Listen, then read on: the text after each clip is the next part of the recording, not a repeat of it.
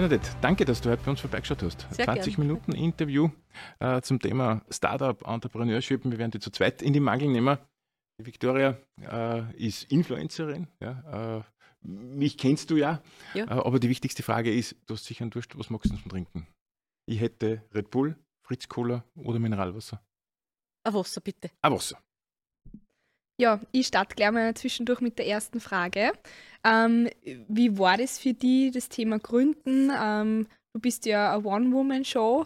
Äh, wie kann man sich das vorstellen, auch mit der Familie? Vielleicht kannst du da ähm, ein paar Einblicke gleich geben. Wie war das mit den Gründen? Das ist ja witzig, weil ich habe nicht absichtlich gegründet. Mir ist das Mhm. eigentlich passiert. Ähm, ich glaube, ich war schwanger zum ersten Kind. Da habe ich mal eine Idee gehabt, dass ich die schönen alten Bücher, die ich sehe, wie sie am Flohmarkt weggeschmissen werden, dass ich da noch was draus machen konnte und für mich selber eine Taschen gemacht habe und damit herumspaziert bin.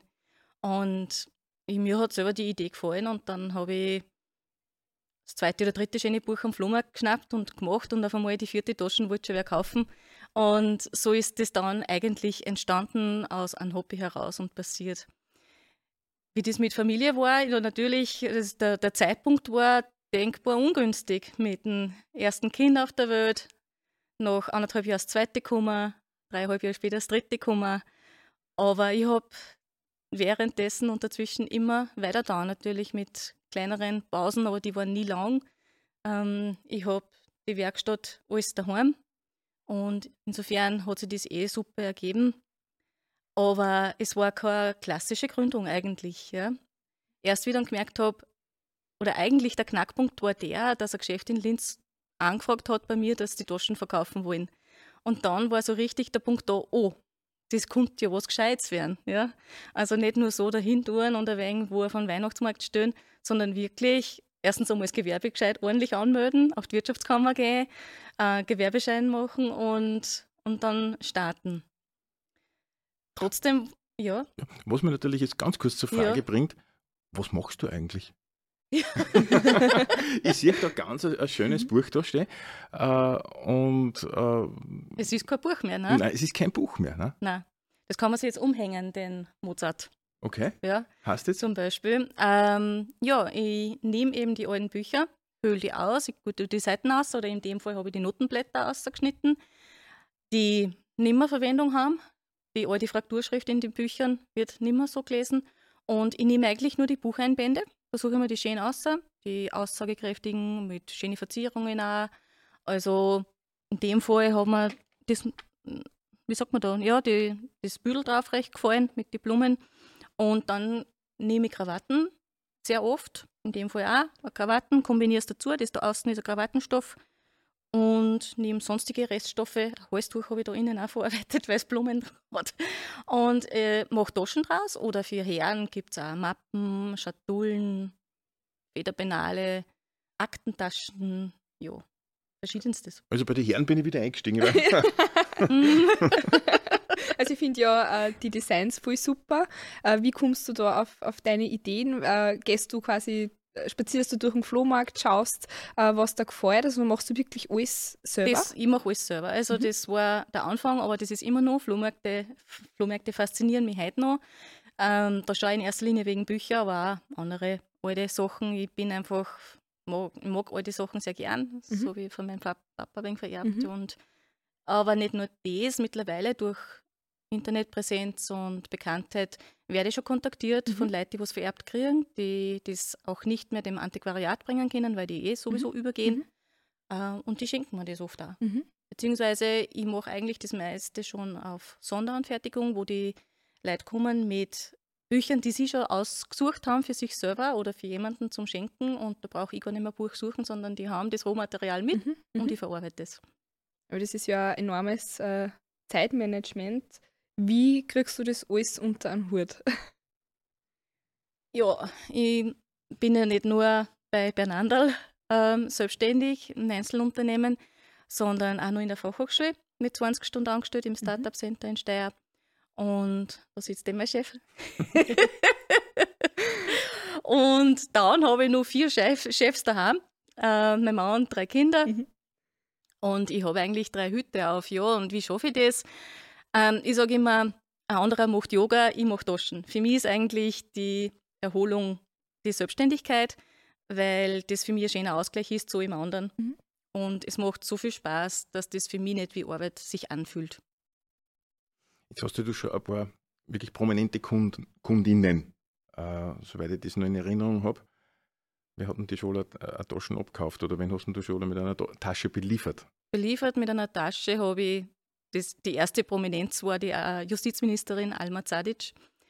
Ähm, dann später war der Heinz Fischer, der ist meine Taschen tragt, der, wo meine Frau nach einem Jahr ein bisschen verzweifelt angerufen hat, die Tasche, die er so gerne trägt, da geht was auf, da kehrt was kriegt. Und sage ich, was, er tragt sehr viel. Na, die ganze Zeit. und dann habe ich die Taschen zum Reparieren gekriegt, weil eigentlich war das so ein Prototyp einer ersten Laptop-Tasche und es ehrt mich sehr, dass er die da so viel ausführt und jetzt habe ich es dann noch mal gescheiter gnad und er hat es wieder gekriegt. ja, sonst ähm, Natascha Strobel, wenn dem was, wer dem was sagt, die hat schon gekauft bei mir und ähm, Rudi Anschuber habe ich letztens was gemacht, die Barbara Karlich, in der Karlich Show war ich da mal und habe ihr eine Barbara-Tasche verpasst.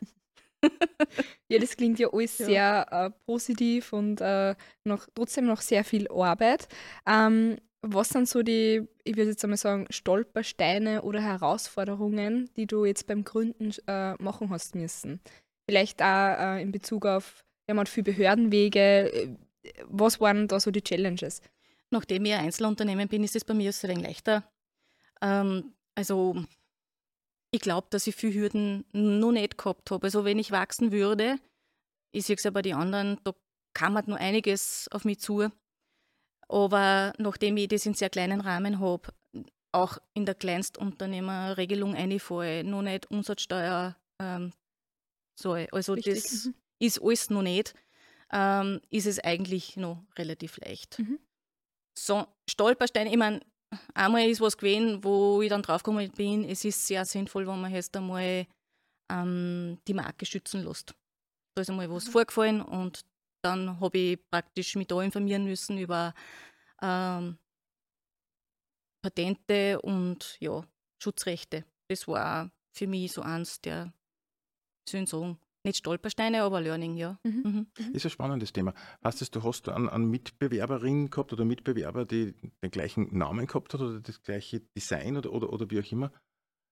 Na, das war es nicht. Äh, es gibt eh einige, die Taschen aus Büchern machen. Ich meine, nicht viel. Kenne in Österreich jetzt aktuell, der was macht, gar nicht. In eigentlich im ganzen deutschsprachigen Raum kenne ich nicht. Mhm. Ich weiß in Amerika, ich weiß von Italien und äh, United England. Ähm, aber das schaut alles komplett anders aus und ich vergleiche mich damit auch gar nicht so. Mhm. Na, was passiert ist, ist, dass ähm, jemand behauptet hätte, er hätte diese Taschen erfunden und macht sie auch und mhm. das im Fernsehen so mhm. angekommen ist. Ähm, ist ein bisschen unglücklich gelaufen, war vielleicht auch nicht so beabsichtigt, aber das war halt und ich habe mir gedacht, das ist jetzt nicht gut für mich ja, weil ich verliere da mein Alleinstellungsmerkmal und dann bin ich ein bisschen rennert worden. Mhm. Mhm. Das heißt, du hast dich dann gleich über die ganzen Themen wie Markenschutz und, und, so weiter erkundigt. Genau. Äh, und hast jetzt auch eine gewisse Sicherheit, weil du deine Marke beieinander äh, dementsprechend geschützt Ja, hast. jetzt ist, ist die Marke beieinander geschützt und das durch Bekanntheit alleine schon ist das einmal ganz gut, weil mir ist gesagt worden, wenn jemand sowas haben will, Taschen aus Büchern, dann weiß er, er geht zum Schmied und nicht zum Schmiedel. Aber uns wer andere macht, ja. Du, und, und ich komme nochmal zu deiner, äh, nimm den Ball für dir nochmal auf, Vicky. Mhm. Äh, Familie. Ja? Äh, mhm. Es ist natürlich immer sehr spannend, äh, ob die Familie, du arbeitest sehr viel, ja? und mhm. Äh, ob dann die Familie dahinter steht. Du hast zwei Kinder, du hast natürlich auch noch einen Mann zu Hause, der ab und zu wahrscheinlich mit dir mal reden will. Äh, wie bringt man das alles unter den Hut? Steht der hinter dem Ganzen? unterstützt er die? Äh, also er hat es immer unterstützt, dass ich einen Spaß habe dran, natürlich. Ähm, wie es aber dann mehr und mehr für mich schon zu einem Unternehmen geworden ist und er das noch nicht so gesehen hat, haben wir Schwierigkeiten gehabt. Das muss ich schon sagen. Irgendwie das Mindset zu schaffen in der Familie und bei ihm, dass das jetzt nicht nur Hobby ist, sondern dass wir da schon Richtung Unternehmen gehen, wo ich Termine habe, die ich einhalten muss. Äh, das war einfach was, was er noch nicht verstanden hat, wo wir unsere Reibereien gehabt haben. Für mich war es schon längst klar, das geht in Richtung Unternehmen und bei ihm noch nicht. Ähm, das einmal zu schaffen bei ihm, dass er das jetzt akzeptiert, das ist schon auch nur ein Beruf und ein Unternehmen. Das war jahrelange Arbeit und ich sage seit einem halben Jahr erst so richtig, dass das sitzt. Mhm. Ja, und akzeptiert das. Ja. Also, wenn zum Beispiel jetzt ein Kind krank wird, ähm, dann ist nicht klar, dass er einfach außer Haus geht und Tschüss sagt, sondern mittlerweile sind wir so weit, dass man mich fragt, okay, was hast du noch für Termine? Was war halt eigentlich heute noch alles zum Tun? Bleibst du daheim oder ich? Ja. Und freut mich, dass wir so weit gekommen sind und wir ziehen jetzt viel mehr an einen Strang. Er unterstützt mich auch dort und da. Also, wenn ich Termine habe, wie heute hierher komme, haben wir auch was organisieren müssen, wo er mich unterstützt und das geht super. Mhm. Mit der Oma natürlich auch. Das hilft natürlich auch sehr. ja. Also nicht nur Selbstständigkeit, sondern eine Beziehung ist, ist eine harte Arbeit letztendlich. Ja. Natürlich, ja. Mhm. Aber mhm. das ist bei jedem so, oder? Hättest du rückblickend äh, Dinge vielleicht anders gestaltet, jetzt auf dein Unternehmertum? Hättest du was anders organisiert oder wie kann man sich das so vorstellen? Machst du das wieder? Ich mache genau. es wieder, ich mache es auch wieder genauso. Ich habe mhm. Situationen gehabt, wo ich vor Entscheidungen gestanden bin. Und da bin ich jetzt rückblickend auch froh, dass ich es so getroffen habe, wie ich es getroffen habe. Ähm, es gab Situationen, wo die ein bisschen verlockend klingen. Ähm, Situationen, wo man nur mehr wachsen kann, wo man durch Hilfe von Beratern wirklich nur was Größeres aufziehen konnte. Das ist verlockend, das ist spannend. Hätte ich sicher gern probiert, aber sicher nicht mit kleinen Kindern.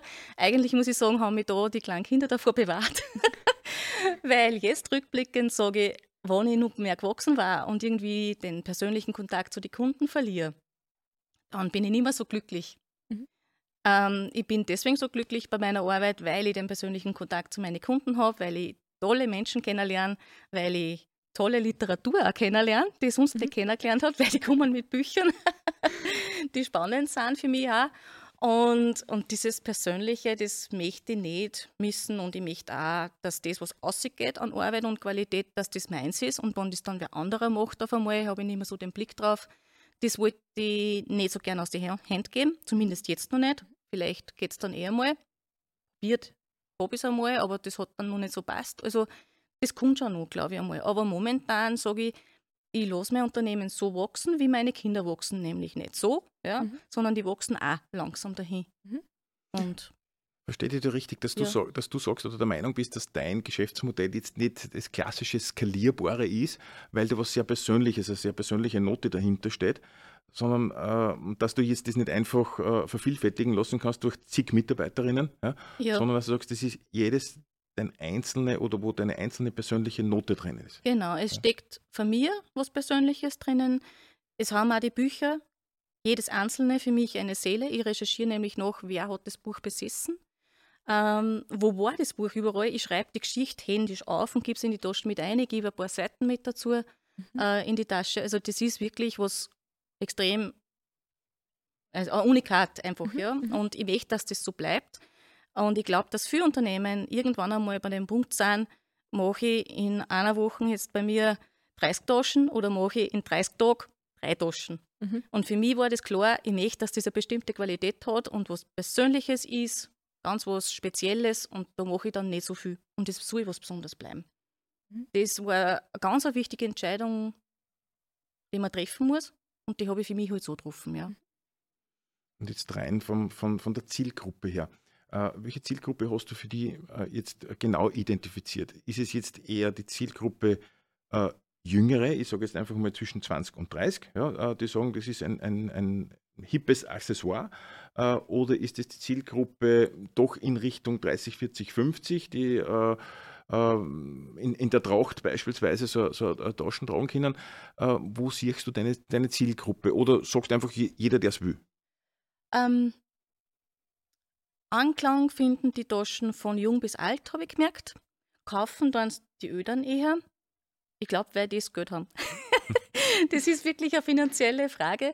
Es sind die jungen Dirndl mit 18 Jahren für ihren Matura-Ball, habe ich gemerkt, auch, wo sie sehen, Feuer und Flamme von diesen kleinen Balltaschen, die ich mache, also einem kleinen Goethe-Bücherl zum Beispiel. Ähm, oder ich habe eine Körner-Maturantin gehabt, die aus einem Körnerbuch dann sich eine Tasche machen lassen hat. Und äh, es war lang so eher das ältere Publikum, aber es verjüngt sich zunehmend, merke ich. Ja. Ist es vielleicht auch durch die sozialen Medien? Äh, wie schaut es um, da aus? Ähm. Also wie, wie kommen die Kunden, Kundinnen überhaupt äh, auf die? Es gibt verschiedenste Kanäle. Ähm, ich habe auch schon einiges in die Medien gehabt, Zeitung, TV, mhm. Radio. Da ist natürlich auch immer dann mehr los, aber das, diese, wie sagt man da, Word of Mouth, also dass mhm. wer was hat und der andere sieht es, gerade bei der Taschen ist ja super Werbeträger, weil man tragt das herum und jeder sieht es und jeder redet die an. Wie ich mal in Wien unterwegs war mit einer Taschen, habe ich schon im Bus meine Katal aussteigen können, weil jeder gefragt hat, was das für coole Taschen ist. Also das verbreitet sich dann mhm. irgendwo automatisch. Ähm, ich habe natürlich auch einen Social-Media-Auftritt, wo bei mir Facebook viel stärker ist äh, als Instagram. Instagram wächst nicht wirklich. Mhm. Jetzt schon, jetzt auf einmal merke ich, es fängt an mhm. zum Wachsen, es wird mehr. Ähm, habe ich darauf zurückgeführt, dass mein Zielpublikum doch ein bisschen älteres ist und die auf Instagram nicht so daheim sind wie auf Facebook. Mhm. mhm. Jetzt muss ich eine ganz wichtige Frage ja, für, meine Frau, für, meine Frau, stellen. Ja. Ah, jetzt ist man natürlich geneigt, dass man sagt, das sind alte Bücher. Ja, alte Bücher verbindet man immer, wenn ich das so sehe, Don Juan, das schaut ja aus, wie wenn das 200 Jahre alt wäre, das Buch. Äh, 200 Jahre alte Bücher, die haben natürlich dann schon einen gewissen Geruch, nennen wir es einmal so. Ja. Äh, wie, wie, wie, bringst du das weg? Säuberst du die Taschen oder die Bücher oder, oder am Produktionsprozess? Mm, die Bücher säubern?